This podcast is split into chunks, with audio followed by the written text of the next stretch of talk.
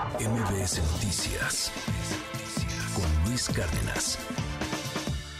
Este fin de semana, en la editorial del medio británico The Economist, se publica un artículo demoledor contra el presidente López Obrador. Demoledor. Uno aborda las acusaciones y la investigación de la, de la DEA en torno a que el cártel de Sinaloa habría aportado hace 18 años dinero a la campaña del presidente en 2006. Aunque dice el mismo diario, no hay pruebas, pero la investigación existió. Pero luego, The Economist destaca los ejemplos en donde cuestiona la relación de López Obrador con la corrupción. Habla y habla mucho sobre sus hijos, habla sobre la controvertida Casa Gris, habla sobre la red de vínculos de su otro hijo, Gonzalo. El artículo aborda también el desfalco millonario de Segalmex, los señalamientos que apuntan alrededor del 80% de los contratos públicos, etcétera, etcétera, y habla de la violencia imparable en el país. Yo le decía hace rato, en un rapidito paso del México roto, pues todo lo que pasó el fin de semana, solo el fin de semana. En Zacatecas mataron al segundo integrante de la familia Monreal. En Ecatepec mataron a un aspirante a una diputación federal de Morena. De acuerdo al laboratorio electoral, de Arturo Espinosa, van ya 16 aspirantes asesinados en la elección del 2024. Es Rashabot, te saludo con mucho gusto. Buen día. Hola, ¿qué tal Luis? Buen día, buen día al auditorio. Pues sí, más allá de acusaciones que tendrían que probarse eh, y que el tema de crimen organizado estaría presente en las campañas, eh, pues tratando de enlodar a uno u a otro, hay una realidad que es palpable y que es que una parte ya importante del territorio nacional, pues está copada, está ocupada por el propio crimen organizado. Un crimen organizado, Luis, que de una u otra manera va a jugar en la elección. Eh, no es una estructura unitaria, o sea, no es un solo grupo que maneja esto. Esto se ha convertido en eh, un fenómeno pues similar al que tuvimos cuando Felipe Calderón lanza esta, este embate contra los distintos grupos y entre ellos comienzan finalmente a, pues, a, matarse, a, a, pelear territorios que se volvían más chicos y dicen, bueno, pues esa estrategia no funcionó.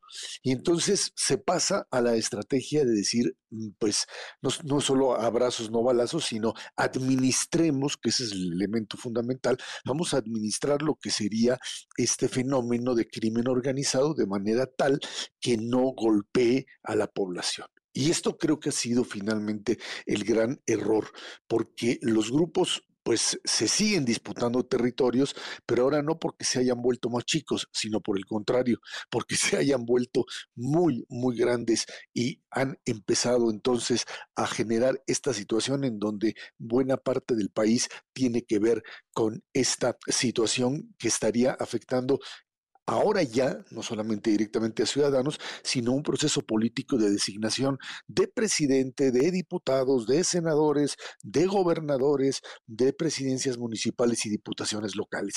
Es decir, en la elección de junio vamos a ver un pues cuarto bloque dirían algunos.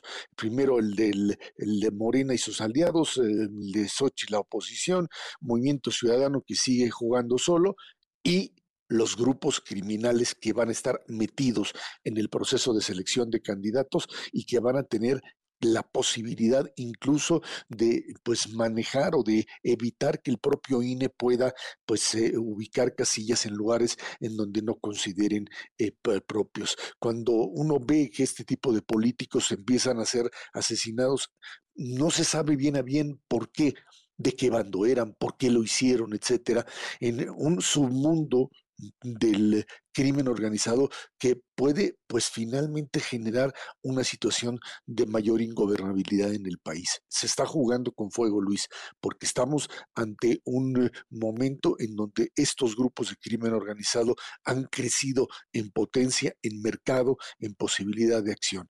Más allá, insisto, de querer utilizar el juego eh, político electoral de es decir, que si el presidente, que si no el presidente, que no hay pruebas de su supuesta de, relación con estos criminales. Lo cierto es que en la medida en que se convirtieron en una fuerza económica y política en el país, Luis, va a tener un peso importante y en una de esas, pues no, pero en determinados momentos estaríamos ya viendo a figuras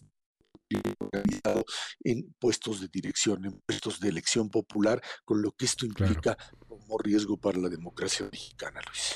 Ya estaremos platicando de estos temas. Erra, te mando un gran abrazo y te seguimos en arroba Muy buenos días. Gracias, buen día, Luis. MBS Noticias con Luis Cárdenas.